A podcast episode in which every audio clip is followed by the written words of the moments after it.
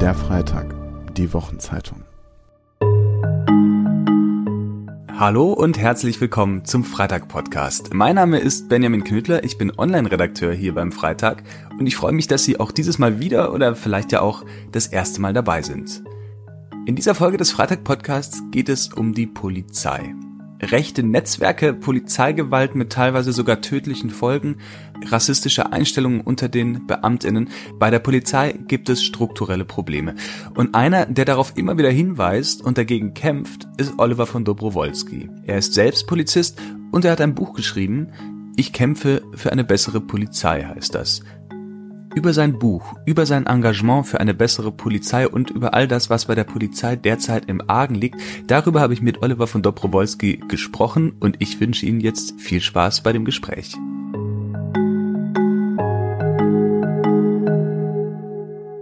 Oliver von Dobrowolski ist Polizist, Kriminalhauptkommissar, um genau zu sein. Er hat in seiner 24-jährigen Zeit in diesem Beruf schon so einiges gesehen, war beim Kriminaldauerdienst, war in einer Einheit zur Bekämpfung organisierter Kriminalität, war in Afghanistan sogar in, im Einsatz, war im Kommunikationsteam der Polizei und ist jetzt Teamführer in der Brennpunkt- und Präsenzeinheit, die an besonders kriminalitätsbelasteten Orten, wie das dann in der Polizeisprache heißt, der Berliner Innenstadt eingesetzt wird. Soweit so gut könnte man sagen, bei der Polizei arbeiten zwischen 250.000 und 300.000 Menschen, also jede Menge. Oliver von Dobrowolski sticht dennoch heraus, weil er die Polizei seit Jahren von innen heraus kritisiert als Einzelperson, später dann auch als Mitglied des alternativen Berufsverbandes Polizei Grün und jetzt in der von ihm gegründeten Initiative Better Police, deren Sprecher er auch ist. Und er tut das neuerdings auch in einem Buch, das vor kurzem im Fischer Verlag erschienen ist. Ich kämpfe für eine bessere Polizei. Hallo, Herr von Dobrowolski, schön, dass Sie da sind. Guten Tag, Herr Knüller. Danke, dass ich dabei sein darf. Herr von Dobrowolski, darf man Sie als linken Polizisten bezeichnen? Ich denke schon, ja. Also ich persönlich habe zumindest keine Probleme damit. Und trotzdem gibt es wahrscheinlich gerade in der Polizei einige, die damit schon ein Problem haben. Das entnehme ich zumindest auch dem Buch, das Sie geschrieben haben. Sie wirken da schon so ein bisschen wie ein Exot. Täuscht da der Eindruck von außen? Nun, Exot ist ähm, nicht falsch. Das wurde ein paar Male auch schon in einem Versuch der Beschreibung meiner Person ähm, als Headline genommen es ist auch ein Stück weit wahr. Ich denke mal, wenn man diese Verortung vornimmt, links und rechts oder auch Mitte, dann gibt es halt schon mehr Leute in dieser äh, Institution Polizei, die doch ein bisschen mehr äh, auf der rechten Seite zu verorten sind. So gesehen ist es klar, dass man in der Minderheit ist als Linker. Äh, andererseits habe ich auch festgestellt, es gibt doch mehr von ihnen, als man denkt. Nur ähm, offenbaren sie sich nicht so häufig. Dennoch ist ja auch Ihr Buch schon eine eher ernüchternde Bestandsaufnahme. Die deckt sich auch mit den Berichterstattungen. Man hört immer wieder von der Enttarnung rechter Netzwerke, sei es jetzt UNITA oder Nordkreuz oder was auch immer. Es geht weiter mit Schilderungen von Querdenken, Demos, wo die Polizei es scheinbar nicht schafft, Berichterstattung zu gewährleisten, sich aber dann mitunter doch ganz gut mit den Demonstrierenden, die auch eine Nähe zur rechten Szene aufweisen, äh, ganz gut versteht.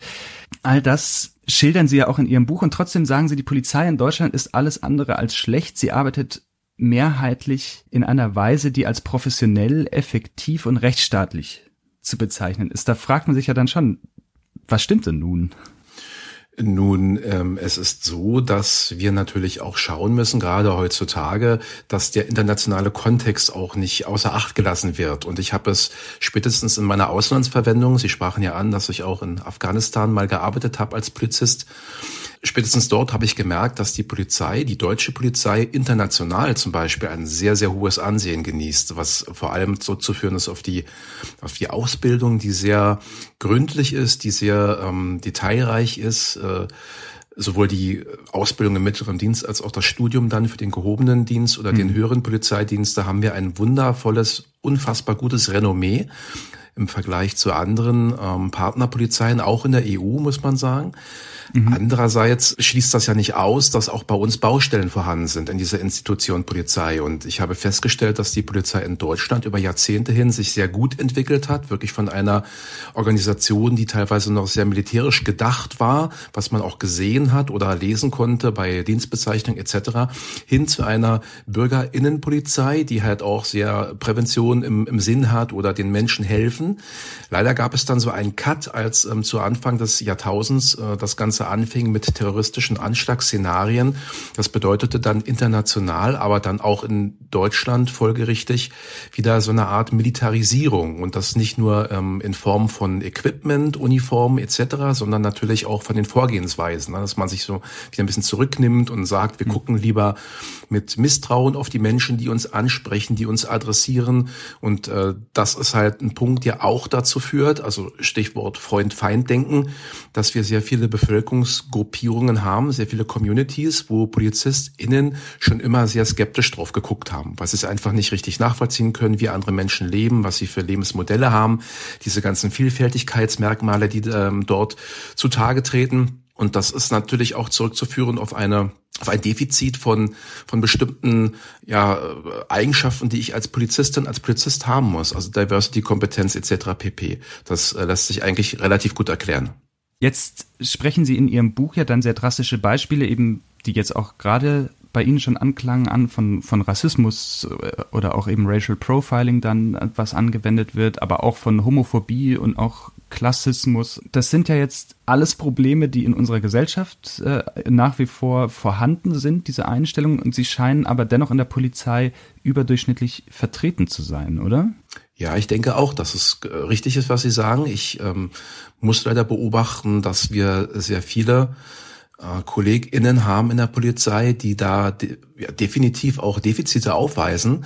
Ähm, wenn ich jetzt wieder das Ganze ein bisschen größer aufziehe im internationalen Kontext, diese Probleme zum Beispiel mit ähm, verschiedenen Communities innerhalb einer Gesellschaft oder auch obdachlosen Personen, die haben wir ja überall. Und überall könnte die Polizei sich auch besser äh, betragen, könnte einfach auch ein besseres Verhalten zeigen, an den Tag legen.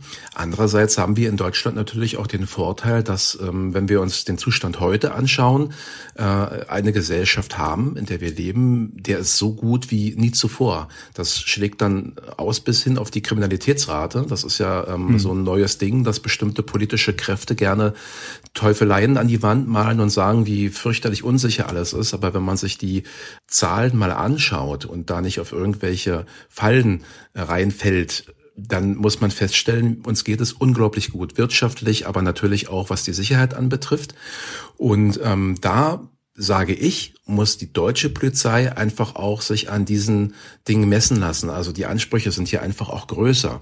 Und dann können wir nicht sagen, na ja, aber äh, Probleme gibt es halt auch in, in Ankara, Moskau oder, oder äh, Minsk, was die Polizei anbetrifft oder die, die Defizite, das Fehlverhalten. Wir müssen da andere Maßstäbe anlegen.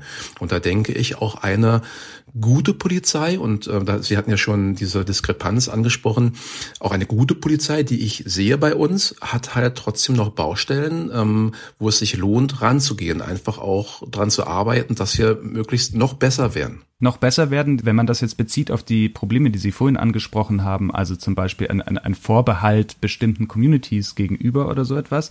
Da muss man ja auch sagen, unsere Gesellschaft weist diese Probleme auf, äh, die Sie in Ihrem Buch ansprechen. Unsere Gesellschaft weist aber auch eine große Vielfalt eigentlich auf. Das heißt, eine der Lösungen oder eine der Hoffnungen könnte ja darin liegen, dass auch eben sich diese Vielfalt in der Polizei widerspiegelt. In Ihrem Buch beschreiben Sie, dass es das gibt und trotzdem scheint ja der Rechtsstrahl oder die nicht so schönen Seiten der Gesellschaft immer noch Überhand zu haben in der Polizei. Warum ist das so? Das ist eine sehr große Frage und ähm, die äh, auf der Jagd nach der Antwort bin ich halt auch schon viele Jahre. Äh, das hat sicherlich viele einzelne Aspekte, die man betrachten muss. Ähm, es ist so vollkommen richtig, die Vielfalt hat auch innerhalb der Polizei Einzug gehalten. Äh, andererseits muss man sich mal vergegenwärtigen, in manchen Polizeien in Deutschland gibt es erst seit gut 30 Jahren Frauen. Also in Bayern zum mhm. Beispiel hat man tatsächlich erst äh, in den 90er Jahren angefangen, Frauen in den Polizeivollzugsdienst einzustellen, also auch sichtbar zu machen in dieser Polizei. Das ist äh, heute eigentlich undenkbar, wenn man, wenn man überlegt, wie ähm, lange Frauen schon in anderen Bereichen auch das Berufsbild prägen. Ähm, das geht natürlich auch so weit, dass man halt Menschen mit einer Migrationsgeschichte hat und äh, die mit einbezieht in diesen Polizeiapparat. Es geht, wenn Sie von Homophobie sprechen oder überhaupt die ähm, LSBTI Community geht auch darum, dass man da Leute mitnimmt. Und da darf man halt auch wiederum den äh, historischen Ballast nicht vergessen, dass man mal schaut, dass wir auch noch äh, im, im dann gesamtdeutschen Kontext bis in die 90er Jahre hinein diese Menschen kriminalisiert haben dass also Homosexualität auch tatsächlich strafbar war gemäß StGB. Das ist alles ähm, ja eine, eine große Leistung, die man da ähm, zu erwarten hat, indem man das korrigiert ein Stück weit und diese Leute auch mit inkludiert. Und das geht halt auch nicht so auf die Schnelle. Ich stelle heute noch fest, im Jahr 2022, dass es sehr viele Menschen gibt, die zum Beispiel homosexuell sind. Und ähm, es gibt auch immer mehr Stellen innerhalb der Polizeien, die sich damit befassen, also auch so eine Art Vermittlungsstelle, die sich halt auch um Homo Homophobie ähm, äh, darum kümmern oder dagegen wenden und nicht nur im, im Außenkontext, sondern vor allem auch intern, wenn KollegInnen angefeindet werden. Nichtsdestotrotz ist es ein Unding, dass homosexuelle Polizeibedienstete tatsächlich noch angefeindet werden. Und ich kann Ihnen sogar sagen, mir liegen ganz viele Berichte vor von PolizistInnen, Polizisten homosexuell, die ähm, sich bis heute nicht trauen, sich zu outen, die teilweise sogar ganz mühevoll und, und sehr seelisch belastend sich irgendwelche Legenden aufbauen, sogar bis hin zu Frau und Kind oder Mann und Kind ähm, dass man da äh, bloß nicht aufhält. Das betrifft natürlich auch gerne eher ländliche Bereiche, ähm, wo die Polizei noch grundsätzlich so ein bisschen konservativer tickt. Aber das ist eigentlich in meinen Augen total, äh, ja, das ist, das ist äh, verrückt. Zumal man ja eben interessanterweise merkt, dass es diese Debatten in anderen Bereichen ja auch nach wie vor gibt. Also was Sie jetzt gerade geschildert haben, das äh, erinnert mich zum Beispiel sehr an den, Profifußball. Da ist das ja sehr ähnlich, aber es wird eben immer äh, sehr viel darüber diskutiert. Ich habe immer den Eindruck, in Deutschland, wenn man jetzt das in Bezug auf die Polizei nimmt, ist das noch nicht so eine gesamtgesellschaftliche Debatte. Also Sie treten damit ja schon häufig auf aber sie sind da immer noch sehr alleine, habe ich den Eindruck. Die, die, die großen Debatten, wenn es um Polizei geht, die drehen sich ehrlich gesagt eher um Rainer Wendt. An dieser Stelle ein kurzer Hinweis, weil es im Gespräch selbst erst später vorkommt. Rainer Wendt, das ist der Bundesvorsitzende der Deutschen Polizeigewerkschaft. Vollkommen richtig, weil Rainer Wendt natürlich ähm, ein, ja, ich sag manchmal so ein bisschen abfällig, er ist ein Lautsprecher. Man kann das ja auch ganz sachlich betrachten. Er hat natürlich auch eine große Reichweite. Er hat den Zugang zu vielen Medien, wo er halt stets präsent ist und dann auch in Kürze der Zeit, wenn es irgendwelche ähm, herausragenden Berichte äh, zu senden gilt bei Amoklagen, bei irgendwelchen anderen Krisen, die wir haben, wo die Polizei ähm, gefordert ist mit einer Reaktion. Da ist ja stets da. Ich beobachte, dass nach einigen Skandälchen und Skandalen der Rainer Wendt jetzt nicht mehr so dieses, ähm, diese Wichtigkeit genießt wie zuvor. Andererseits in seinem Kielwasser fahren andere Protagonisten, die eine ähnliche Herangehensweise und auch eine ähnliche Sprache pflegen. Ähm, aber gut, Sie sprechen ja äh, eine, eine Sache an, die tatsächlich ja auch objektiv zu beobachten ist, ne? dass solche Leute, also äh, Rainer Wendt ist ein, ein lupenreiner Populist, dass die mehr Gehör erhalten. Das ist richtig, weil durch die Dinge, die sie sagen, produzieren sie natürlich auch wunderbare Schlagzeilen. Und, und diese Schlagzeilen, die werden halt gerne gemacht von den Medienunternehmen. Und was ich besonders heikel finde, es heißt dann am Ende nicht, dieser oder jene Chef oder Sprecher der so und so Gewerkschaft hat gesagt, Komma das, sondern das heißt dann immer, die Polizei sagt oder die Bundespolizei ähm, meldet Alarm, es muss sich dies und jenes ändern. Und das ist eine große Gefahr. Und das ist bei mir im Prinzip obwohl ich ja auch manchmal polarisiere mit meinen Äußerungen oder auch mein, meine Berufsvereinigung, der ich vorstand, zum Glück noch nie passiert. Das heißt, die Polizei sagt dies und jenes. Das ist ähm, einerseits äh, gut für die Wahrheit, andererseits ja, vielleicht hätte man auch mehr Gehör, wenn, wenn die Medien das ähnlich gemacht hätten. Aber es ist ja vielleicht auch tatsächlich dem Umstand geschuldet, dass man den Eindruck hat, dass sie tatsächlich eher eine Minderheitenmeinung in der Polizei vertreten, während Rainer Wendt äh, das sagt, was, was viele denken. Aber vielleicht ist das auch ein Irrtum. Ich denke auch. Das ist einfach, das muss man sich vergegenwärtigen. Es wohnt ja dem Populismus inne, dass man halt ähm, die Lautstärke so weit aufdreht, dass man halt auch markige Worte verwendet, dass man äh, einfach auf den Tisch haut, um auf sich aufmerksam zu machen. So ein bisschen äh, ja wie wie Donald Trump halt auch vier Jahre als Präsident Politik gemacht hat, wie man jetzt auch leider beobachten muss, wie das Wladimir Putin in Moskau macht das ist diese diese ähm, egozentrische äh, Sichtweise, ähm, die dann oder von der ausgehend man dann halt seine ähm, Phrasen und Thesen in die Welt sendet. Das ähm, wohnt den Menschen nicht inne, die halt ähm, eine andere Art der Kommunikation wählen. Ne? Also mehr auf, auf Fakten beruhend und mehr sachlich und natürlich auch nicht so verbal aggressiv. Das ist den Medien natürlich schlechter zu verkaufen. Da ist man als Produkt einfach nicht so viel wert wie die, äh, die andere Seite. Sie widmen in Ihrem Buch den Polizeigewerkschaften. Es gibt ja mehrere, also einmal die Deutsche Polizeigewerkschaft, der Rainer Wendt vorsteht, aber eben auch die Gewerkschaft der Polizei ähm, oder den Bund Deutscher Kriminalbeamten. Das sind jetzt die drei drei, die häufig in den Medien vorkommen. Und sie beschreiben tatsächlich auch, wie die im Polizeialltag Einzug hält. Wie, wie muss man das sich vorstellen, wenn man jetzt Polizist, Polizistin ist und irgendwie in seine, auf seine Wache fährt und so weiter, wie präsent sind da diese Gewerkschaften? Wenn man auf eine Wache fährt oder auf seine Arbeitsstelle, kann es gut sein, dass man, bevor man KollegInnen oder die Chefin, den Chef sieht, von Angesicht zu Angesicht, dass man erst einmal an diversen ähm, Whiteboards oder, oder Kork- oder Magnetwänden vorbeiläuft, die halt ein sehr ähm, also auch sehr großformatig dann die Thesen der Gewerkschaften ausstellen in den Gängen zu den Büros. Mhm. Das ist also, ja, da ist von einer gewissen Allgegenwart, ähm, kann man sprechen. Die Gewerkschaften selbst sind halt auch insofern oder auch deshalb stark, weil sie ähm, primär natürlich auch die Posten bestücken, wenn es um Personalrätinnen oder Personalräte geht.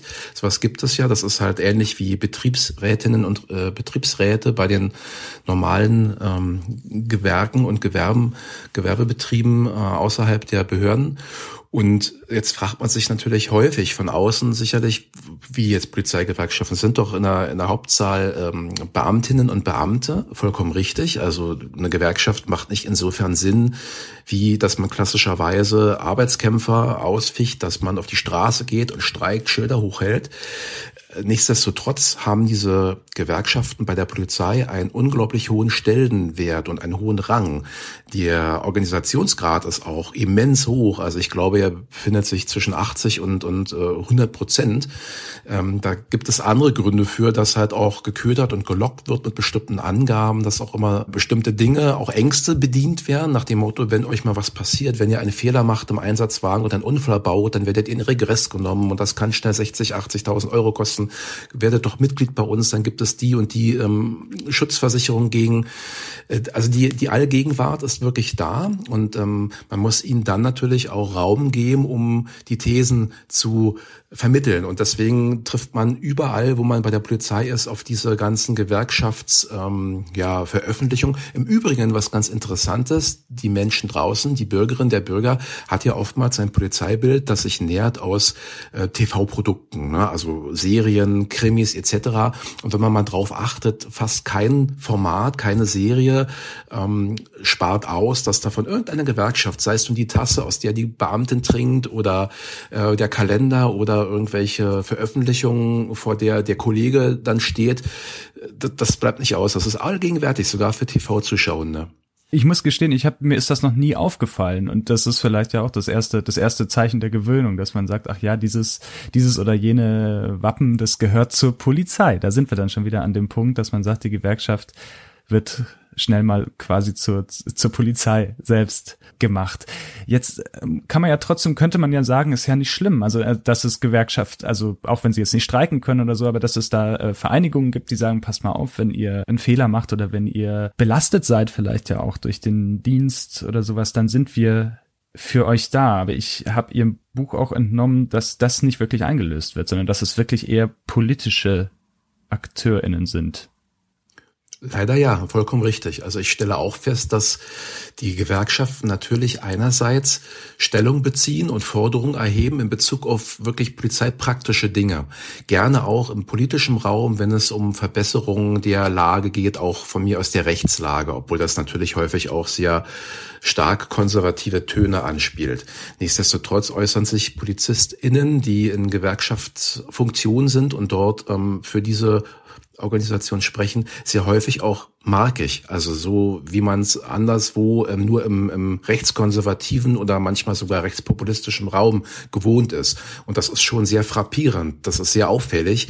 Ähm, es gibt auch, das habe ich ja auch aufgezeigt in meinem Buch, diverse Personalien, die halt auch eine lupenreine rechte, soll heißen tatsächlich auch rechtsextreme Vergangenheit haben, die dort äh, in, in Rang und Namen sind in, bei den Polizeigewerkschaften und dort halt auch heute noch, während wir beide jetzt hier vor dem Mikrofon sitzen, möglicherweise auch gerade ein Interview geben als Landes- oder sogar Bundesvorsitzender irgendeiner Polizeigewerkschaft. Und das ist halt auch auffallend, dass man da sehr viele Leute hat. A, weil sich die Gewerkschaften und auch die Mitglieder nicht von distanzieren und B, die Frage sei mal erlaubt, wo sind denn die Leute, die sich halt auch für den linken oder linksliberalen Raum engagiert haben? Ähm, man hat das bei, bei Frank Psirske, der bei der Verdi war, der ist Grünen-Mitglied. Man hat das traditionell bei sehr vielen DG, äh, DGB-Gewerkschaftern, die halt dann in der SPD oder halt noch linker irgendwo ähm, sich äh, als Mitglied auch verdingt haben und vielleicht jetzt sogar dann politisch eine weitere Karriere anstreben. Bei der Polizei vermisse ich das. Ne? Also gar nicht mal, weil ich sage, jeder Polizist muss jetzt irgendwie mehr links sein, aber ich vermisse, dass es das überhaupt gar nicht gibt. Und ähm, das ist im, im Gegenzug sehr auffällig, dass sehr viele Menschen nicht nur aus dem rechtskonservativen Raum kommen, politisch betrachtet, sondern dass es auch wirklich sehr viele Totalausfälle gibt, die äh, extremistisch unterwegs waren, Organisationen ähm, angehört haben, die äh, dann irgendwann vom Verfassungsschutz beobachtet wurden oder sogar mittlerweile ähm, aus Gründen des, des staatlichen Drucks nicht mehr vorhanden sind, nicht mehr existieren. Warum die immer noch im Dienst sind, darüber würde ich gerne nachher noch mit Ihnen sprechen. Vorher möchte ich Sie auf einen Begriff ansprechen, der häufig vorkommt, auch im, im, Kontext der Polizeigewerkschaften tatsächlich und der sie, glaube ich, äh, doch ein bisschen auf die Palme bringt, würde ich sagen, nämlich den Begriff der Polizeifamilie.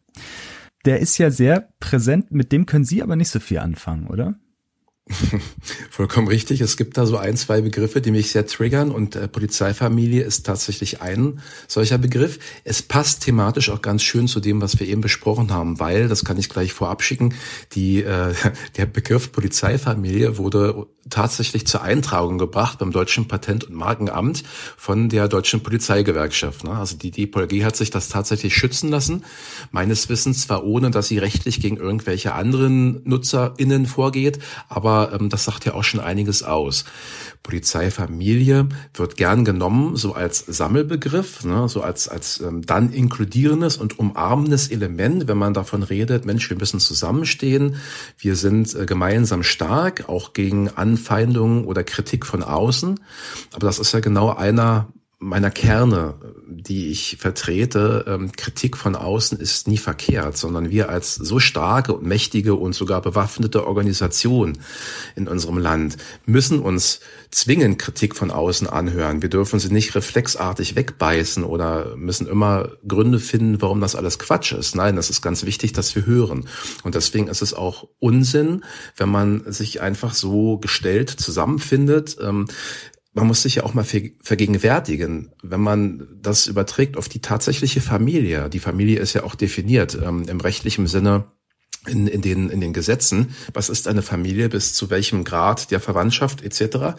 Damit geht ja auch einher, dass man zum Beispiel vor Gericht nicht gegen solche Leute aussagen muss. Und wir wissen ja nun, aus Gedanken werden Worte, aus Worte werden Taten und so weiter und so fort. Und das bedeutet halt, wenn ich äh, als Polizist äh, gegen meine KollegInnen vielleicht mal aussagen sollte, weil da ähm, Vorwürfe illegitimer Polizeigewalt oder Brutalität oder was auch immer zur Debatte steht in einem Gerichtsverfahren, dann haben viele KollegInnen innerhalb der Polizei diese Polizeifamilie so sehr verinnerlicht, dass sie sich tatsächlich vorstellen, nee, ich, ich muss mich dazu nicht äußern. Natürlich nicht im Sinne von, dass der Vorsitzende Richter die Richterin sagt, ja, sie brauchen nichts zu sagen, aber im Kopf werden dann bestimmte Dinge so gedrahtet und verschaltet, dass man sich überlegt, nee, das, das kann nicht sein, das ist jetzt mein Familienmitglied, ich muss den da irgendwie raushauen, ich muss ihn schützen.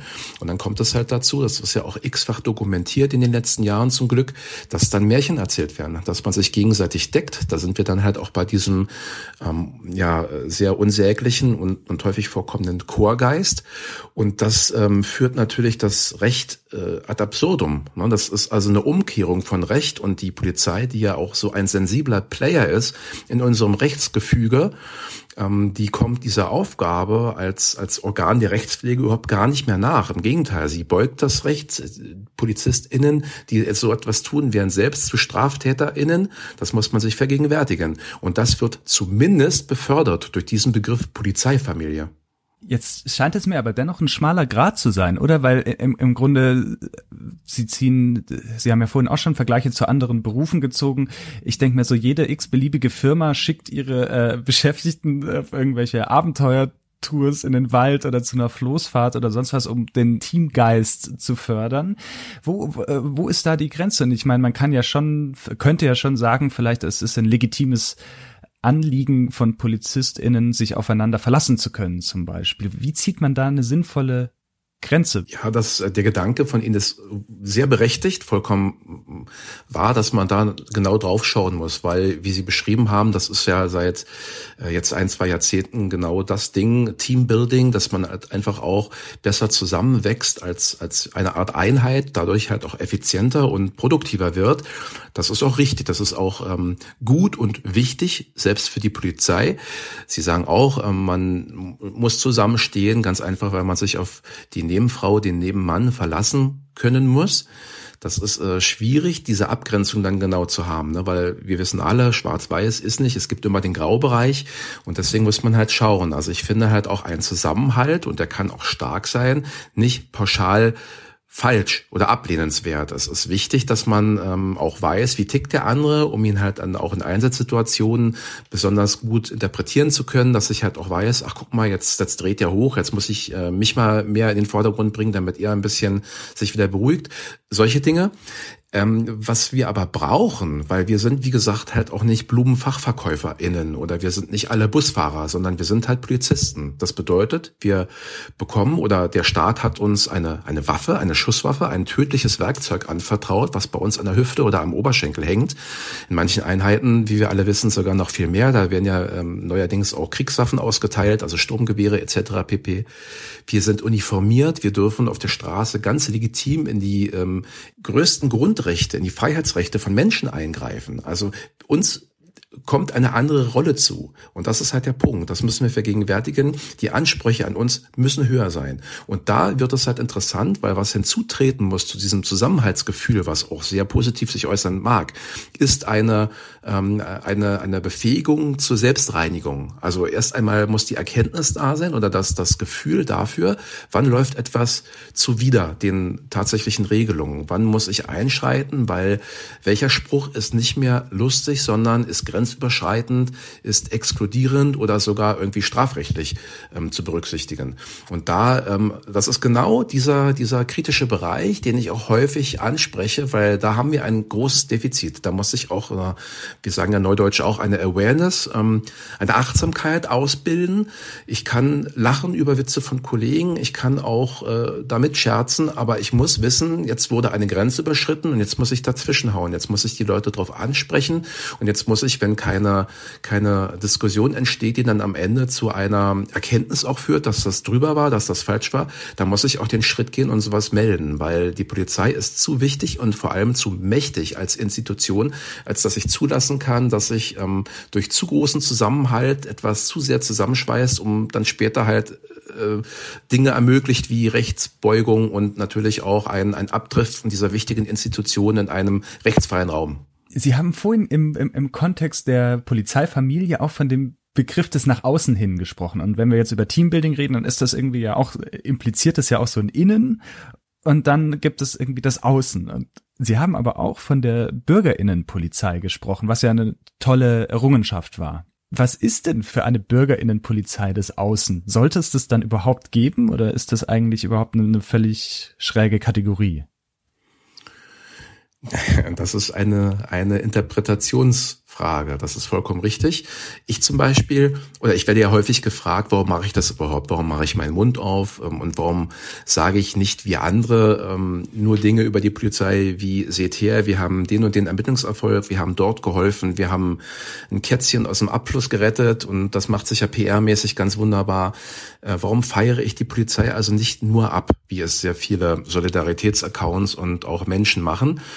Warum lege ich den Finger in die Wunde? Und das mache ich deshalb, weil genau das dieser, dieser empfindliche Bereich ist. Wir müssen halt als Polizei, wo wir halt so viel Gutes tun, darauf achten, dass wir uns das alles, auch das Vertrauen, was wir damit generieren, nicht wieder durch andere Aktionen mit dem Hintern wieder einreißen. Das ist ganz wichtig. Und deswegen müssen wir uns natürlich auch verstehen, in erster Linie auch als, ähm, als, als Teil dieser Gesellschaft. Also ich persönlich, ich habe dann äh, meine 42 Wochenstunden zu arbeiten. Wenn ich jetzt aber mal hochrechne, wie viele Stunden hat denn so eine Woche, dann stelle ich fest, selbst mit diesem Fulltime-Job es ist ja nur ein Bruchteil meiner Lebenszeit. Und selbst wenn ich jetzt mal schlafen und so weiter rausrechne, ich bin die meiste Zeit meines Lebens auch ein Bürger, ein Mensch in dieser Gesellschaft, ein kleines Element. Und ähm, ich selbst habe auch ein Interesse, dass wenn ich in einer Freizeit in meiner Freizeit etwas beobachte oder irgendetwas erlebe und auf die Hilfe der Polizei angewiesen bin, dass sie sich korrekt verhält. Also das meine ich damit. Wir sind sowieso immer nur, ähm, äh, also es hat immer zwei Seiten. Und es äh, gab ja mal Zeiten, wo auch die Polizei kaserniert war. Die, äh, da war also dieser Zusammenhalt noch viel extremer, weil er war ja quasi von oben verordnet und wo sich diese PolizistInnen auch nur miteinander abgegeben haben und äh, de facto gar keine Ahnung hatten, wie läuft das Leben in der Gesellschaft draußen. Wenn man mal guckt in, in autokratischen oder auch sogar ähm, sehr diktatorischen Staaten, gibt es sowas ja immer noch. Da ist die Polizei oder die staatliche Exekutive komplett entkoppelt und ähm, ist auch deshalb so empathielos der eigenen Bevölkerung gegenüber, weil sie es halt gar nicht kennt als äh, also die die eigene Rolle als als Mitglied der Gesellschaft und das muss man sich vergegenwärtigen und ich sage halt auch immer na klar, sage ich sehr viel ähm, kritische Dinge über die Polizei und das mache ich vor allem, wenn man die Motivation mal betrachtet, nicht um sie in den Dreck zu ziehen, um sie schlecht zu machen oder um sie auch, weiß ich nicht, lächerlich zu machen und und zu degradieren. Nein, ich sage es aus tiefster Sorge und auch, auch aus Liebe zu meinem Beruf, weil ich mir wünsche, dass dieser Apparat, diese Institution Polizei besser wird, immer und immer noch besser. Und das ist der Grund, warum ich die Kritik anbringe. Natürlich wirkte diese Kritik anders, als wäre jetzt ein, weiß nicht, in einem anderen Beruf tätig und würde mich ehrenamtlich in meiner Freizeit engagieren als Antifaschist und, und Dauer-Demo-Teilnehmer, äh, der auch dann sehr viel mit der Polizei zu tun hat. So eine Menschen haben eine wichtige Stimme, zu Recht, aber natürlich werde ich als interner Polizeikritiker anders gehört und ich merke ja deshalb auch, dass ich diese Feedbacks bekomme aus dieser Polizeiblase von den vielen KollegInnen, die nicht nur positiv sind, die also auch sehr bissig und sehr auf Abwehr gepolt dann ähm, versuchen, mich zu disziplinieren oder halt auch auszustoßen. Ne? Wenn man die Begrifflichkeit der Polizeifamilie jetzt wieder heranzieht, dann könnte man sagen, äh, man hat mich schon vor Jahren in die Babyklappe gelegt. Also man hat mich definitiv da schon komplett rausgeschmissen aus dieser Familie, womit ich leben kann. Weswegen Sie ja auch sagen, Sie können nicht mehr zurück im Grunde. Entweder Sie, Sie würden jetzt ganz aufhören, was für Sie nicht in Frage kommt, oder Sie müssen weitermachen. Sie können jetzt nicht Ihre Accounts löschen und sagen, naja, jetzt bin ich wieder in sehr großen Anführungszeichen normaler Polizist, der sich eben nicht äußert. Ja, richtig. Ich bin also durchaus gelabelt. Ähm, wie gesagt, ich, ich lebe damit und ich kann das auch ganz gut. Nichtsdestotrotz würde ich jetzt ähm, zum Beispiel, wenn Anfeindungen überhand nehmen und sich halt auch gegen mein soziales Umfeld, gegen meine Familie richten, das ist ja für viele dann schon so der Punkt, wo man sehr nachdenklich wird und auch an einen Rückzug denkt. Ähm, es, es wäre schwer möglich. Das, das, das geht nicht mehr. Auch Frau, äh, weiß, also andere exponierte Personen, die halt wirklich auch bekannt waren für eine bestimmte ähm, Linie, für eine bestimmte Meinung, selbst wenn die aufhören, Jahre später werden die noch in, zumindest in ihrem ehemaligen Umfeld, vielleicht sogar öffentlich noch erkannt. Es wird ihnen diese Meinung zugeschrieben und da hat man es halt auch schwer, jetzt wirklich zurück auf Null zu gehen. Und das wäre bei mir auch so. Momentan kann ich aber damit gut leben, weil ich tatsächlich auch für diese Inhalte, die ich kommuniziere, ja, lebe, kann man sagen. Kommen wir noch mal zu einem anderen Begriff, den Sie bestimmt auch ganz gerne mögen, äh, wie ja viele in Deutschland, nämlich den Begriff der Einzelfälle. ähm, der ist ja, der hat sich ja auch immer noch hartnäckig gehalten, muss man sagen. Also ich glaube, vergangenes Jahr war das, dass der äh, Innenminister von NRW, Herr Reul, dann doch auch mal sagen musste, das sind jetzt ein bisschen arg viele Einzelfälle in den letzten paar äh, Monaten. Und da geht es dann vor allem tatsächlich um rechte, rechtsextreme, rassistische Einstellungen innerhalb der Polizei. Und da schildern sie ja sehr, also einige Beispiele, die sind dann in aller Regel anonymisiert, aber es geht dann um ähm, in dem Fall meistens Männer, die äh, eine rechtsextreme Vorgeschichte zum Beispiel haben. Da frage ich mich natürlich eben als Bürger auch, a, wie kann es sein, dass die überhaupt dann bei der Polizei anfangen dürfen und wie sie sagen, äh, eine Waffe tragen können, möglicherweise auch Kriegswaffen tragen können. Und B, das beschreiben sie ja dann auch in ihrem Buch, dass die nicht etwa äh, besonders, dass man ein besonderes Auge auf sie hat, sondern dass die immer weiter hochbefördert werden. Wie kann das sein? Ist einmal vollkommen richtig. Einzelfall ist quasi das zweite neben der Polizeifamilie, was mich äh, massiv triggert. Und ich hatte vorhin schon gedacht, dass Sie mit dem Einzelfall beginnen. Der Einzelfall, ähm, der Einzelfall oder diese Theorie, die ja halt auch bis hin zu höchsten äh, verantwortlichen PolitikerInnen in unserem Land bedient wird, ist eigentlich nichts anderes als Realsatire, weil immer dann, und das ist ja in den letzten Jahren häufig so vorgefallen, immer wenn diese These, dieser Terminus bedient wurde, äh, in, in Beantwortung einer, einer Meldung wie ähm, in, in NRW, in Großstädten, äh, dort ist eine Serie von, von, von äh, bis zu 100 BeamtInnen aufgeflogen, die halt rechtsextreme Chats betrieben haben. Das, das ist Quatsch. Also da kann man definitiv nicht mehr von Einzelfall sprechen. Ne? Die, die ähm, Befürworter einer solchen These sagen dann halt auch immer, dass die Zahl derer, die erkannt und auch ähm, verfolgt werden nach solchen ähm, nach solchen extremen äh, Dingen wie, wie halt auch verfassungsfeindliche Gesinnung in, in Internetchats, dass die verschwindend gering ist im Kontext von einer Viertelmillion oder 300.000 Bediensteten bei der Polizei. Das mag einerseits für manche Menschen einleuchten, Andererseits ist es natürlich Quatsch, weil, wie ich gesagt habe, das sind nicht ganz normale Menschen in unserer Gesellschaft. Das sind welche, die Zugang zu Waffen haben, die halt auch mit ihrem Dienstausweis eine gewisse Autorität haben und äh, Dinge von anderen verlangen dürfen. Und ähm, da ist jeder einzelne Mensch, der ähm, auffällt mit solcher Gesinnung und solchen Taten, definitiv einer zu viel. Und von Einzelfällen können wir eigentlich seit Jahren nicht mehr sprechen, beziehungsweise konnte man noch nie reden, weil der Grund, warum es in den letzten Jahren so massiv auffällt und öffentlich wird, ist ja ganz einfach auch die Allgegenwart von Instrumenten zur Dokumentation, also sprich Smartphones, ne, die Menschen zum Glück auch draußen verwenden, um Polizeieinsätze mit zu verfolgen, zu filmen oder, oder Tonaufnahmen zu machen. Genauso ähm, stolpern ja auch die vielen KollegInnen, die sich in solchen Gruppen betätigen, über die neuen, naja, neue, was heißt neue, aber über die äh, digitalen Werkzeuge, die es gibt jetzt seit vielen Jahren, ne, indem sie halt sich tatsächlich dort zu äußern, in der Gewissheit nicht aufzufliegen und dann passiert aber doch genau das, entweder durch irgendeinen technischen Mangel oder weil irgendjemand meint, nee, das ist jetzt zu krass, das muss ich leaken an die Öffentlichkeit. Einzelfälle sind das äh, bei weitem nicht und Sie sagen vollkommen richtig, der Herbert Reul in NRW, ja nicht gerade als Softie, sondern eher als Hardliner bekannt, hat selbst sagen müssen, äh, an einem bestimmten Punkt, das sind keine Einzelfälle mehr. Und ganz wichtig ist auch noch, PolizistInnen lernen durch ihre Ausbildung, durch Studium, aber natürlich auch durch ihren täglichen Dienst, wie verhalten sich denn StraftäterInnen?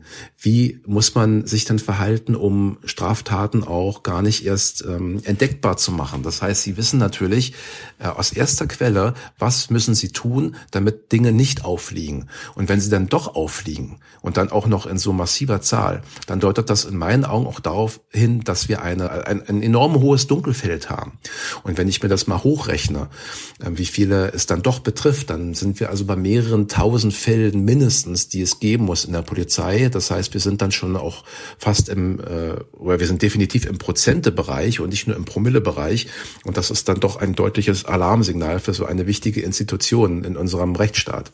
Und trotzdem haben äh, diese Menschen mit diesem Gedankengut, was man, was ja eben dann häufig auch verfassungsfeindlich ist, in dieser Institution A ihren Platz und B ihre Aufstiegsmöglichkeiten.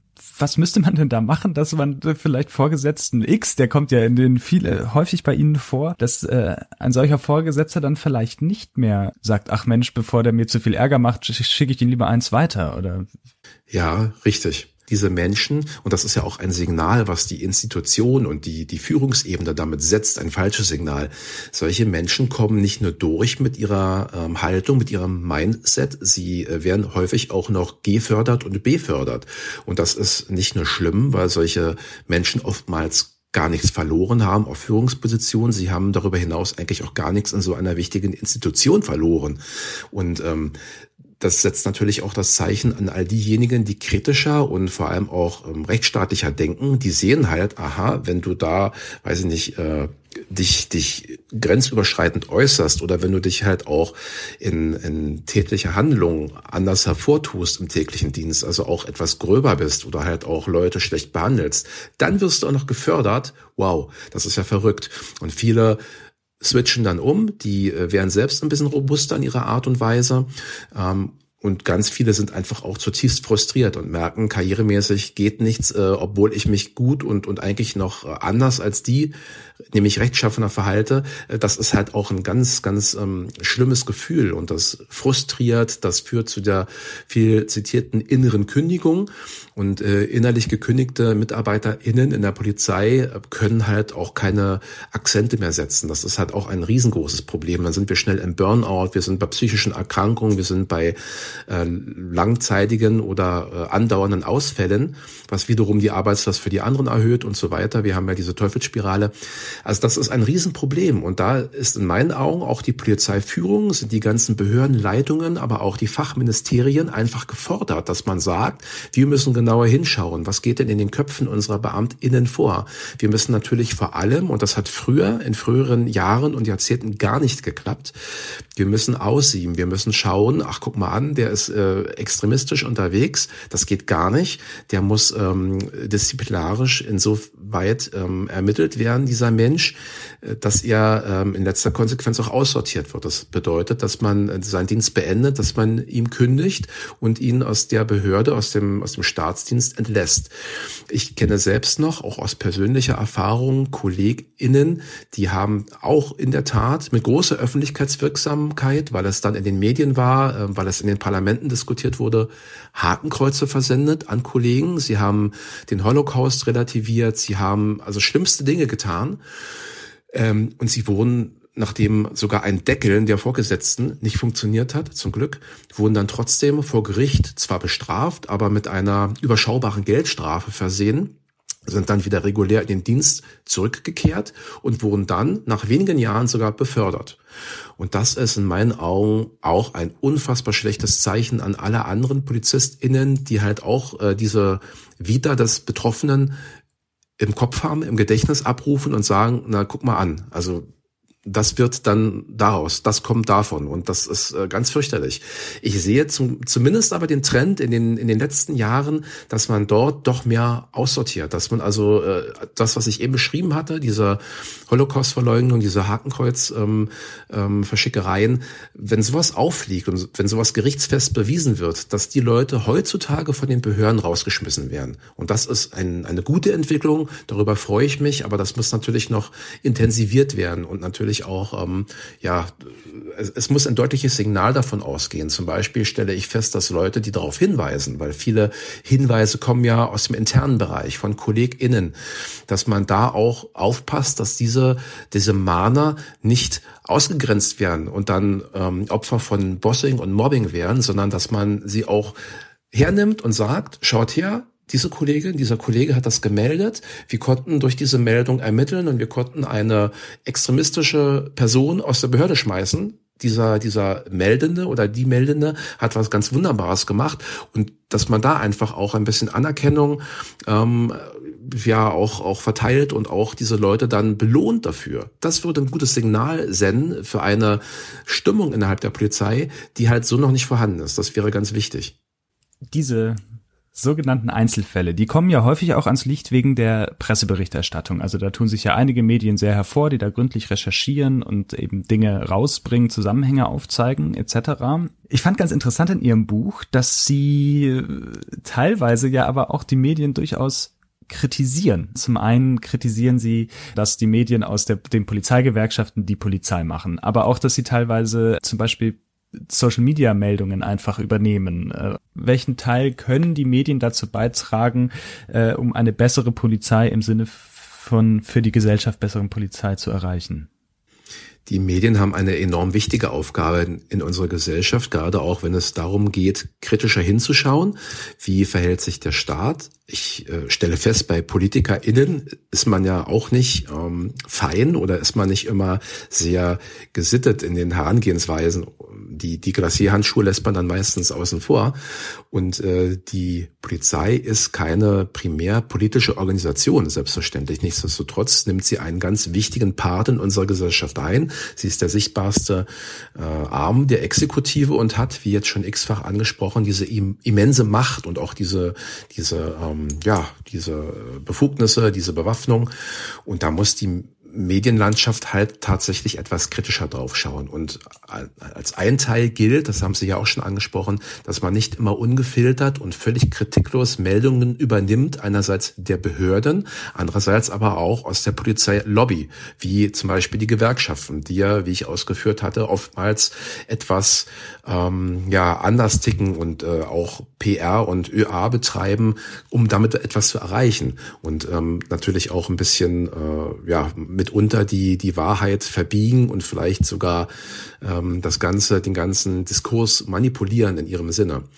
Das gilt es halt zu beachten, dass man halt ähm, draufschaut. Das kann man zum Beispiel tun, indem man invest investigativer wirkt als Medium, als ähm, äh, jemand, der halt auch sein Personal in die Richtung losschicken muss, schaut genau hin, bleibt bei der Wahrheit und ähm, vertraut nicht so sehr diesen mutmaßlich guten Quellen. Und das ist ja auch etwas, was ich festgestellt habe in den letzten Jahren in Deutschland, dass viele Skandale, also auch wirklich handfeste Skandale, bis hin zu diesem Netzwerken Nordkreuz, Hannibal etc. pp., was ja dann am Ende sogar dazu geführt hat, dass ähm, Innenminister in Bundesländern äh, geschasst wurden, ne, weil sie halt dann äh, ganz eindeutig ähm, Kontakte in, in den rechtsextremen Bereich gepflegt haben zum Beispiel und Waffen gekauft haben. Wahnsinn. Äh, das haben alles nicht irgendwelche Behörden oder Geheimdienste, also es hat nicht der Staat ermittelt, das waren alles JournalistInnen, die halt wirklich investigativ unterwegs waren. Und ich kann gar nicht genug meinen Hut ziehen und mich verneigen vor deren Engagement und ähm, äh, Gleichzeitig ist es so ein, ein großes Armutszeugnis für unsere Sicherheitsbehörden, die dort total pennen bestenfalls, oder aber auch das berühmte rechte Auge verschlossen halten, indem sie halt sagen, naja, da gucken wir mal nicht hin. Und das ist halt ein großes Problem. Und da können die Medien vieles besser machen, indem sie halt, so traurig es klingt, manchmal auf JournalistInnen, KollegInnen einfach auch ähm, ja mehr hören oder das mehr in ihre Berichterstattung mit einfließen lassen, als diesen offiziellen Behörden oder Ministerium spricht, der oftmals halt auch gezielt in, in eine andere Richtung leiten muss, äh, soll. Dennoch geht's ja auch um Ihre Darstellung. Also Sie haben, ich habe äh, auf Ihrem Twitter-Account gesehen, da gab es jetzt ein großes Porträt von Ihnen im Stern. Das war überschrieben mit der Nestbeschmutzer, glaube ich. Und da waren Sie ja nicht so glücklich drüber. Würden Sie das schon auch als ein mediales Problem bezeichnen, dass immer dieses Narrativ dann da bemüht wird? Da haben Sie auch recht, das ist auch ein Problem weil wir sprachen ja schon von Rainer Wendt. Ich hatte auch angesprochen, es gibt schon diverse im Kielwasser äh, treibende Leute, die ihm irgendwann nachfolgen werden, wenn er zu alt wird. Ähm, die haben halt einen ganz, ähm, ja, ganz grandiosen Auftritt in bestimmten Medien häufig. Ne? Die werden halt schon ähm, herausgebildet als, als der Polizist, dem man vertrauen kann, der halt äh, auch kritisch und, und mit einem gewissen Blick auf die Institution bestimmte Dinge auch ähm, in die Öffentlichkeit bringt, äh, ja, das hat aber immer eine bestimmte Einfärbung, die ich ja auch schon kritisiert habe in unserem Gespräch. Es geht, äh, wie Sie richtig sagen, mir oftmals ziemlich auf den Zeiger, wenn ich sehe, dass das Engagement meiner Person oder vieler Gleichgesinnter, und es gibt sie ja, wenn, wenn gleich nicht in, in der ähm, in einer ähnlichen Lautstärke oder so exponiert wie ich mit der Reichweite, äh, wenn das immer so ein bisschen abgetan wird als, naja, es gibt halt überall irgendwo äh, Querulanten oder nehmen wir halt auch dieses fiese Wort Nestbeschmutzer. Sie haben den Artikel angesprochen, ähm, das war ja ein Journalist, der mich wirklich lange, lange Zeit, viele Monate begleitet hat, mit dem ich mich natürlich auch vertragen musste und das auch hab. Ähm, und ich muss sagen, ich war dann tatsächlich über den Artikel, den ich vorher natürlich nicht kannte, ähm, ziemlich, ziemlich erschrocken. Ich war war fast schon entsetzt. Also einerseits, wie man diese, diese Headline bemühen kann, Nestbeschmutzer und auch wie das Ganze geschrieben war. Also es ist de facto so, dass ich sehr viele Entbehrungen habe, sehr viele Probleme, Mobbing, Bossing, sehr viele Ausgrenzungserfahrungen aufweise durch mein Engagement. Nichtsdestotrotz würde ich das nie so in den Vordergrund rücken wollen, weil mir geht es ja wichtig, meine Ziele zu erreichen oder ihnen näher zu kommen. Also dass ich das, das ähm, Progressive und das ähm, schon erreichte, auch gerne in den, in den Fokus gerückt sähe. Und dort in diesem Artikel wurde halt sehr stark auf diese Opferrolle abgestellt. Ne? Und man konnte zwischen den Zeilen lesen, ach schade und wie klug ist es eigentlich, dass sich dieser Mensch da so derart engagiert, weil es schadet ihm ja. Man sieht es ihm sogar an. Und ähm, das fand ich schade. Also ich meine, der Artikel ist sicher handwerklich irgendwie gut gemacht und ich bin ja da auch nicht irgendwie gedisst worden oder komplett als Idiot dargestellt worden. Andererseits war es ein sehr düsteres und, und ähm, trauriges Bild, was gezeichnet wurde, wo ich mich dann auch gar nicht wiedergefunden habe, weil ich denke schon, die Energie, die ich dann auch aufwende, gerade auch in der Öffentlichkeitsarbeit, ähm, die ist, die ist wichtig und sollte halt auch als etwas, als ja, Gutes äh, äh, gesehen und anerkannt werden, wenn es darum geht, diesen Apparat zu verbessern. Und Leuten wie mir ist es natürlich ein Bärendienst, wenn man das Ganze dann auch ein Stück weit in Frage stellt, nach dem Motto, naja, was hat er am Ende davon? Es bringt vielleicht auf lange Sicht auch gar nichts, aber er macht sich kaputt und er stellt sich komplett ins Abseits und hat noch nicht mal die Möglichkeiten, immer äh, innerhalb des Gefüges selbst aufzusteigen, weil er dann natürlich auch ausgegrenzt wird. Aber in Ihrem Buch beschreiben Sie ja diese Erfahrungen, und das fand ich ehrlich gesagt sehr eindrücklich, ja doch selber schon auch sehr deutlich. Also Sie beschreiben selber, wie Sie Opfer von äh, Mobbing und definitiv auch Bossing werden und ja auch, was das für Folgen für Sie hat, also bis hin zur Depression. Das ist doch schon wichtig, das auch anzusprechen, weil es ja gleichzeitig auf Strukturen innerhalb der Polizei hinweist, die ein großes Problem sind. Ja, das kann ich nur bejahen, eindeutig, vollkommen richtig. Deswegen bin ich ja da auch recht unverblümt gewesen in meiner Darstellung oder habe auch das beschrieben, was tatsächlich war. Und ähm, ich hatte ja vorhin eingangs gesagt, es gibt heute noch Menschen, die zum Beispiel homosexuell sind und sich nicht trauen, das zu äußern äh, in dieser Polizeieigenschaft. Natürlich gilt das für, für ähm, seelische Probleme, für psychische Erkrankungen genauso. Also ich habe mir auch überlegt, sollte ich das jetzt irgendwie ähm, in mein Buch reinschreiben, dass ich da halt ein halbes Jahr auch ähm, quasi aus dem Dienst genommen wurde von meiner Ärztin, weil bei mir halt auch wirklich eine Depression diagnostiziert wurde. Ist das klug? Hat man da nicht den, den nächsten Stempel gleich auf der Stirn? Ich habe mich aber dagegen entschieden, weil es einfach auch mit dazugehört zu dieser Erzählung ähm, meiner Vita, die ja dann auch, ähm, also wer mein Buch liest, sieht, dass da auch sehr viel ähm, ähm, äh, autobiografisches mit enthalten ist und die Anekdoten, die ich liefere, die sind ja oftmals auch entstanden aus eigenem Erfahren. Das gehört dazu. Und natürlich ist es auch nicht so, dass sich jemand, der sagt, oh, ich bin Polizist oder Polizistin, ich bemerke auch Dinge, die mir nicht gefallen und ich möchte mich eigentlich gern engagieren, dann ähm, sage ich, wenn ich jetzt was lese, ach guck mal an, der ist da irgendwie auch in so einer Spirale dann gelandet, äh, das, das motiviert mich nicht zusätzlich. Das ist schon richtig, die Gefahr besteht, aber die gibt es halt auch so mannigfaltig in anderen Bereichen unserer Gesellschaft, wenn ich mich irgendwo engagiere oder auch in sehr vielen anderen Berufen. Ähm, das, das gibt es halt. Das sollte aber nicht dazu führen, dass man aufgibt. Und deswegen habe ich ja auch weitergemacht. Damals vor ein paar Jahren, auch in der Zeit seitdem. Und darum sitzen wir jetzt beide auch vor dem Mikrofon und unterhalten uns, weil ich mir sage, nein, das, das, äh, das soll mich nicht zurückwerfen.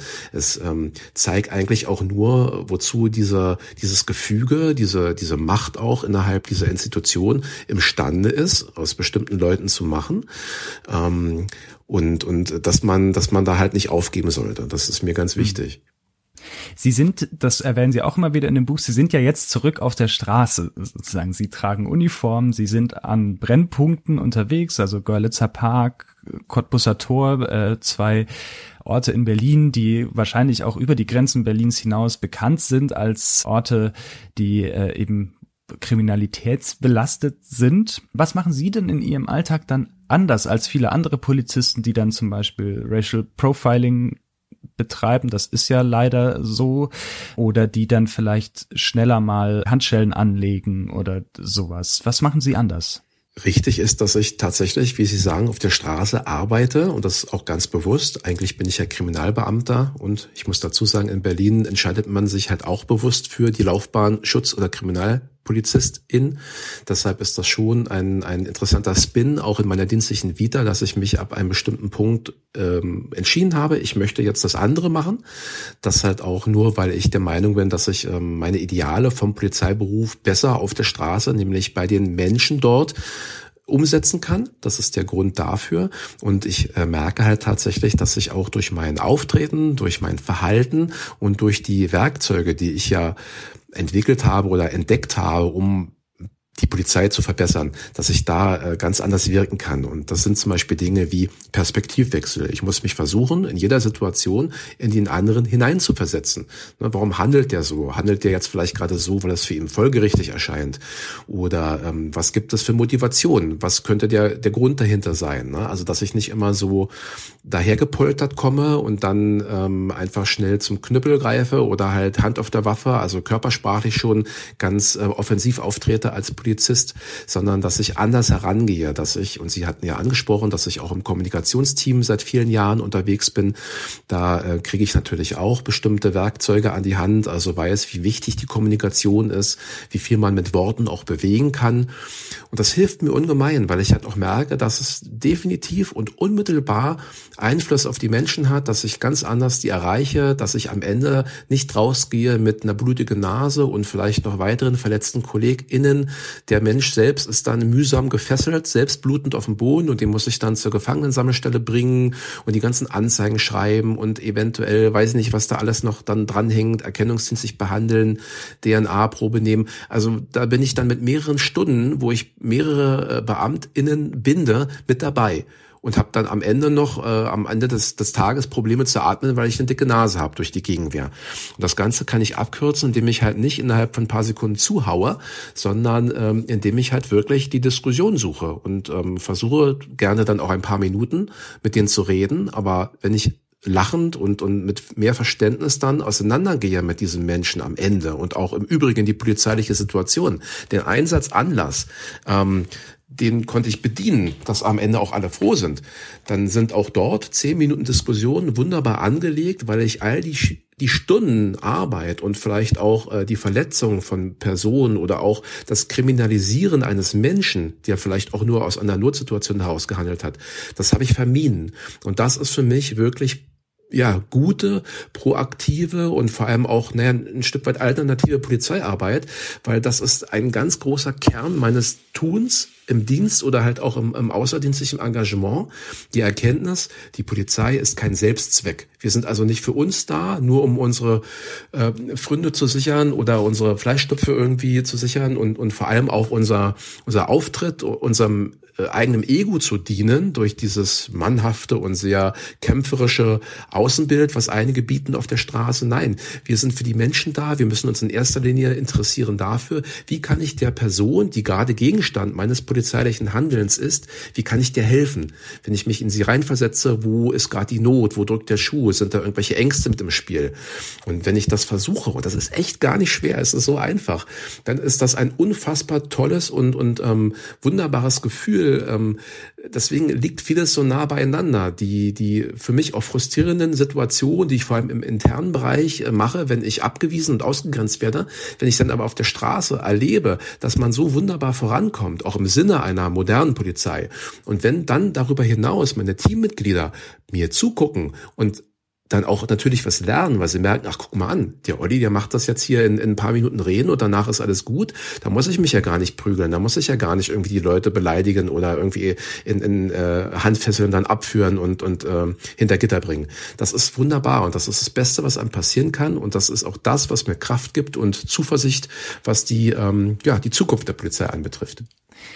Sie, Sie sprechen da ein interessantes Beispiel auch in Ihrem Buch an, dass Sie sagen, ganz viele Ihrer KollegInnen äh, duzen die Leute gerade in diesen Brennpunkten, obwohl es sich eigentlich gehört, die Menschen zu siezen. Das fällt dann vermutlich auch in diesem Bereich, oder? Dass man sagt, okay, ich habe eine gewisse Wertschätzung diesem Menschen gegenüber, auch wenn wegen dem jetzt vielleicht gerade die Polizei gerufen wurde. Vollkommen richtig. Das ist für mich auch so ein rotes Tuch, weil ich es nicht einsehe, weil jeder in unserer Gesellschaft, der halbwegs eine Erziehung genießt oder genossen hat, ähm, weiß, dass pauschal Leute, die fremd sind, zu duzen, dass sich das nicht gehört. Und damit geben leider sehr viele KollegInnen von mir so gleich einen Kurs aus. Aha, ich ähm, schätze diesen Menschen nicht so sehr wie jetzt jemand, den ich ähm, in einer Villengegend vielleicht kontrolliere. Und das geht halt gar nicht. Zumal es halt auch, das kommt noch hinzu, ganz häufig aus äh, der Gruppe von marginalisierten Menschen, häufig auch mit Migrationshintergrund, ähm, die Kritik an der Polizei oder generell am Staat gibt, dass sie so ein bisschen herabgewürdigt werden, dass sie tatsächlich ähm, geduzt werden und da wird ihnen ein, ein, eine, äh, ein gewisser Respekt versagt. Und damit fängt es schon an. Also meistens gehe ich ja an Leute ran und spreche sie an. Und wenn ich dann statt dem Sie gleich so eine, so eine Du-Form wähle oder vielleicht auch so ein bisschen ruppig bin in der Aufforderung, die dann dahinter steht, äh, warum ich sie anspreche, dann habe ich die Weichen grundlegend falsch gestellt. Und dann ist es in der Regel auch sehr, sehr schwer, da wieder rauszukommen aus der Ecke. Also das mit der, mit dieser, ähm, äh, mit dem Sitzen und dem Duzen und dem dahinterstehenden Respekt ist unheimlich wichtig. Und trotzdem, wenn ich jetzt auf die letzten Jahre ähm, blicke, da wirkt das, was ja auch häufig dann unter Hashtag äh, Polizeiproblem läuft, wirkt so groß, dass ich mir nicht vorstellen kann, dass selbst wenn jetzt alle sofort anfangen würden, eben eine andere Umgangsform zu wählen, dass es damit in den Griff zu kriegen. Was müsste denn noch passieren, damit sie in ihrem Kampf erfolgreich sind für eine bessere Polizei? Wir haben in unserem Gespräch jetzt schon viele Dinge benannt. Zum Beispiel ganz wichtig ist, dass ähm, die Unterstützung da ist. Also die Unterstützung von Vorgesetzten, von Behördenleitungen, auch von den von den Verwaltungen, also den Ministerien oder Senatsverwaltungen, die dort die äh, fachliche Aufsicht für die Polizei innehaben. Da muss halt, wie ich schon sagte, auch darauf geachtet werden, dass Leute, die dem Polizeiberuf, dem Image extrem schaden, zum Beispiel durch ein extremistisches Verhalten, dass die halt ganz deutlich diszipliniert oder sogar aus dem Dienst entfernt werden. Und im Umkehrschluss müssen halt Leute, die für das Image der Polizei etwas Gutes tun, die müssen halt gefördert werden. Die müssen halt auch mal in den Spot, in die Öffentlichkeit gestellt werden, wo gesagt wird, schaut mal her, diese Beamtin, dieser Beamte hat was Gutes getan, der hat auf Missstände hingewiesen. Es gibt ähm, verschiedene Instrumentarien. In einigen Bundesländern gibt es ja halt auch irgendwelche Auszeichnungen für PolizistInnen, irgendwelche Ehrenabzeichen oder ähnliches. Ähm, das sage ich deshalb, weil es in der Tat schon vorgekommen ist, dass äh, in, in Berlin zum Beispiel ein, ein Gewerkschaftsmitglied einer oder vielmehr der rechtspopulistischen Polizeigewerkschaft äh, deshalb ein Ehrenzeichen bekommen hat, um zu würdigen, dass er ja gewerkschaftspolitisch Engagement zeigt. Also das ist das Ganze upside down, ne, auf links gedreht. Da könnte man also im, im Umkehrschluss ein anderes Zeichen setzen, indem man halt Leute, die sich für eine Polizei, so wie ich sie mir vorstelle, engagieren, dass man die mehr fördert und Förderung halt auch im Sinne, naja, dass sie halt nicht immer nur, weil sie auch mal kritisch Dinge hinterfragen, was nicht nur erlaubt sein muss, sondern halt die Norm darstellen muss, dass sie dafür nicht bestraft, sondern dass sie mindestens genauso stark ähm, G- und B fördert werden wie andere. Dass sie also nicht buchstäblich rechts überholt werden von irgendwelchen Lautsprechern, ähm, die halt, ja, taktisch geschickt äh, ihre kruden Thesen vertreten und dadurch Karriere machen. Das wäre zum Beispiel wichtig. Es sind andere Dinge wichtig, äh, wie zum Beispiel, dass man bestimmte ähm, strukturelle, also institutionelle Dinge ändert in den Behörden. Das ist gar nicht so sehr, dass man noch genauer hinschaut bei den Einstellungen. Klar, das gehört dazu. Ich will mir als Polizei, als Staat keine ExtremistInnen ins Boot holen, die dann eine Uniform und eine Waffe bekommen. Das ist wichtig. Das größere Problem sind aber vielmehr Radikalisierung oder vielmehr, dass die Leute extremistisch werden innerhalb ihres Dienstlebens. Das bedeutet, sie sind oftmals überfordert, die Arbeitslast ist zu hoch, es gibt keine adäquaten Formen der Einsatznachbereitung, also zumindest nicht mit einer wirklichen Struktur. Es gibt kaum Supervisionsangebote. Auch da hat die Politik mittlerweile reagiert und das Defizit erkannt. Nur ist es leider ein langer Weg bis ähm, zu einer wirklichen Verbesserung, weil wir reden halt erneut von einem riesen Personal, ähm, äh, Viertelmillionen und mehr. Und da muss man halt, um allen ein adäquates Angebot äh, anbieten zu können, natürlich unfassbar viel weiteres Personal einstellen, also ExpertInnen aus dem psychologischen Bereich, äh, SoziologInnen und so weiter und so fort. Das ist enorm aufwendig, aber das ist halt der, der richtige Weg. Man muss halt auch schauen, dass die Leute im Polizeidienst nicht verbrennen, dass sie nicht ähm, einfach irgendwann innerlich kündigen, was dann auch in eine langfristige Erkrankung führt. Das sind so großgedachte Ansätze, die auch ein Stück weit äh, in die Wege geleitet werden. Aber natürlich, was ich eben auch exemplarisch an Beispielen beschrieben habe, man muss auch in die Köpfe der PolizistInnen vordringen, man muss ihnen Werkzeuge an die Hand geben, äh, sich verbal deeskalativ zu verhalten, man muss ihnen dialogisch agieren beibringen, also sprich die Kommunikationskompetenz enorm hochschrauben, man muss die Diversity-Kompetenz einfach auch hochhalten. Ich sage gern und sehr oft, warum muss ich als Polizist ähm, mehrfach im Jahr nachweisen, dass ich noch super schießen kann, dass ich noch mein Einsatzfahrzeug ähm, super steuern kann, damit ich diese Fertigkeiten erhalte und dass ich halt auch die Waffe tragen darf. Das ist wichtig, ohne Frage. Aber warum sagt man im Umkehrschluss nicht auch, ich muss halt diese Techniken der gewaltfreien Kommunikation auch aus dem FF beherrschen? Warum muss ich das nicht auch nachweisen? Oder warum muss ich nicht zumindest auch nicht nur in der Ausbildung, sondern fortlaufend in der Fortbildung, mein ganzes Dienstleben lang. Warum muss ich da nicht auch verpflichtend Seminare belegen? Das sind auch alles Punkte, da muss man ran in meinen Augen. Also mehr Geld in SoziologInnen statt in neue Polizeipanzer. Und jetzt gibt es ja andere Debatten, die sind eher dann im US-amerikanischen Raum, die sagen, defund the police, also das Geld wegnehmen oder abolish the police, die Polizei ganz abschaffen. Da wären Sie jetzt aber wahrscheinlich nicht so ein Fan von, oder? Nun, ich sehe diese Debatte auch als hilfreich an, weil es sind ja extreme Vorgehensweisen. Defund und Abolish ähm, tragen ja in sich gewisse Aussagen und vor allem sind diese, ähm, sind diese Forderungen entstanden aus einem tiefen Misstrauen und auch einem mitunter ja fast schon objektiv äh, ausgestalteten Verdacht gegen polizeiliches Vorgehen.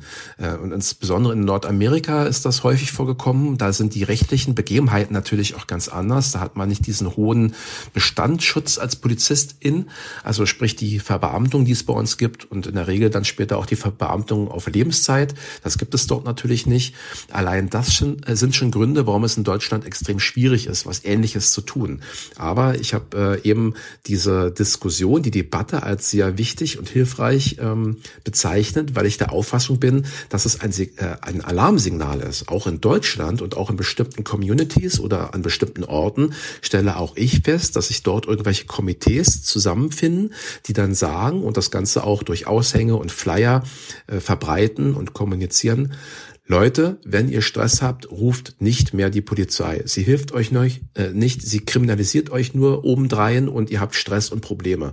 Bitte ruft die und die Nummer an, hier äh, Ermittlungskomitee so und so. Also es gibt auch bei uns schon Tendenzen, wo sich Leute äh, von der Gesellschaft ein Stück weit abkoppeln und sagen, die Polizei im Besonderen oder der Staat im Allgemeinen, der ist nicht mehr vertrauenswürdig. Und das sind nicht nur Alarmglocken, das ist quasi ein, ein Dauersummen äh, an Alarm, ähm, was eigentlich auch von den verantwortlichen PolitikerInnen und äh, Menschen, die darüber befinden müssen, wie wir das verbessern, es, es, es, ja, es muss da Folgen haben. Und ähm, deswegen ist natürlich auch dann gedanklich äh, die Erklärung, dass oftmals die Polizei nicht ähm, Problemlöserin, sondern das eigentliche Problem darstellt, wichtig, dass man nämlich feststellt, diese Leute wenden sich vom Staat ab und ähm, entziehen das Vertrauen, weil die Polizei ähm, sich eines, eines Fehlverhaltens verdächtig oder, oder schuldig gemacht hat. Und da muss man einfach viel genauer hinschauen. Also man sieht, das sind nicht nur einzelne Fälle mit einzelnen Geschädigten und äh, Leidtragenden von, nehmen wir mal illegitime Polizeigewalt oder von irgendwelchen unsauberen Maßnahmen, die gelaufen sind, sondern man äh, kann sogar Teile der Gesellschaft, die immer größer werden, damit zutiefst aufbringen gegen die Polizei und gegen den Staat und somit halt auch ähm, echte Probleme herbeiführen, weil in, in bestimmten Situationen dann äh, gegen gegen den Staat, gegen die Polizei vorgegangen wird. Und sei es auch nur durch den Entzug dieses Vertrauens. Dann würde ich hier jetzt meine letzte Frage stellen. Ich habe nämlich den Eindruck gewonnen äh, bei der Lektüre Ihres Buchs, dass Sie trotz allem gerne Polizist sind und das auch gerne bleiben. Wenn jetzt gleichzeitig diese Menschen diese Erfahrung machen, die man ja auch sehr gut verstehen kann, dass man sagt, die Polizei hilft mir nicht, die Polizei ist eigentlich nicht gut. ähm, was, was würden Sie denn sagen? Und auch jetzt äh, den Freitag-ZuhörerInnen äh, in dem Fall. Äh, warum braucht es die Polizei? Die Polizei ist schon ein, ein sehr wichtiger ähm, Player gesellschaftlich und auch ähm, zur Aufrechterhaltung des gesellschaftlichen Friedens einfach auch äh, alternativlos. Wenn Sie schauen, wie sich anderswo Gesellschaften organisieren, egal welche Staatsform. Die Polizei gibt es überall. Natürlich hat sie teils an anderen Stellen Rang. Sie hat auch ähm, ja noch, äh, also es gibt große Defizite oder oder Unterschiede, Differenzen in, im Vertrauen gegenüber der Polizei, je nachdem, äh, welche Staatsform da auch im Hintergrund steht. Auf alle Fälle ist sie, wo Menschen zusammen als Gesellschaft wirken, ist sie, äh, ja, wie ich sagte, alternativlos. Sie ist, ähm, sie ist einfach vonnöten. Deshalb muss man sich vor allem, äh, glaube ich, nicht damit äh, befassen, sie abzuschaffen oder irgendwie ähm, grundsätzlich neu zu organisieren, sondern es geht darum, wenn man auch realistisch draufblickt, dass man sie reformiert, dass man sie halt, wie ich immer wieder ähm, sage, verbessert. Und ähm, ich denke mal, das ist ein Konsens, äh, den die meisten auch mittragen würden gesellschaftlich.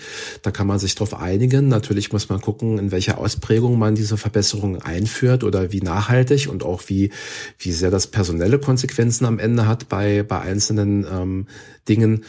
Auf alle Fälle ist es äh, wichtig, dass wir die Polizei so bei uns im, im Staate, im, im, in der Gesellschaft haben, dass sie, ähm, dass von ihr keine Gefahr ausgeht, dass sie sich verselbstständigt, dass sie sich als Selbstzweck betrachtet, dass sie sich auch abkoppelt von der Gesellschaft durch Konstrukte wie äh, Thin Blue Line, also als, als äh, Kämpferin gegen die Abgründe des Chaos und ähnlichen Dingen, was ja im Prinzip auch ähm, in bestimmten Staaten äh, von Ultranationalisten und, und Rechtsextremisten so gemacht wird äh, vom Duktus.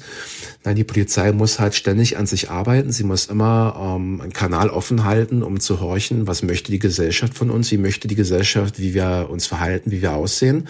Und das ist ganz wichtig, diese, diese Dialogbereitschaft, vor allem auch, wie ich angesprochen hatte, die Bereitschaft, den Perspektivwechsel zu betreiben, also mich halt auch mit gesellschaftlichen Playern an einen Tisch zu setzen und zu besprechen, ähm, was können wir tun und nicht immer nur ohne tatsächlich externes Wissen selbst äh, ja fast schon autokratisch entscheiden, wir gehen an die und die Sachlage so und so heran. Da muss sich die Polizei offen halten und so wünsche ich mir das, dass wir da halt auch auf lange Sicht äh, mit einer mit einer Polizei, der alle vertrauen können, einen wertvollen Beitrag leisten für diesen gesellschaftlichen Frieden. Das sagt Oliver von Dobrowolski, mit dem ich jetzt gerade sprechen durfte. Er hat gerade ein Buch geschrieben, Ich kämpfe für eine bessere Polizei. Herr von Dobrowolski, ich danke Ihnen vielmals, dass wir uns unterhalten konnten und wünsche Ihnen alles Gute. Ich danke Ihnen auch. Dankeschön. Das war der Freitag-Podcast mit einem Gespräch mit Oliver von Dobrowolski.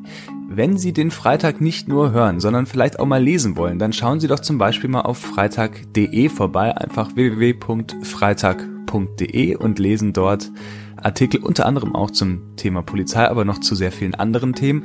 Und wenn Sie in Zukunft keine neue Folge des Freitag-Podcasts mehr verpassen wollen, dann können Sie ihn auch ganz einfach abonnieren. Überall dort, wo Sie auch alle anderen Podcasts, die Sie so hören, abonnieren können. Ob das nun Apple Podcasts oder Spotify ist. Wir jedenfalls freuen uns, wenn Sie auch beim nächsten Mal wieder dabei sind. Bis dahin, machen Sie es gut und bis bald.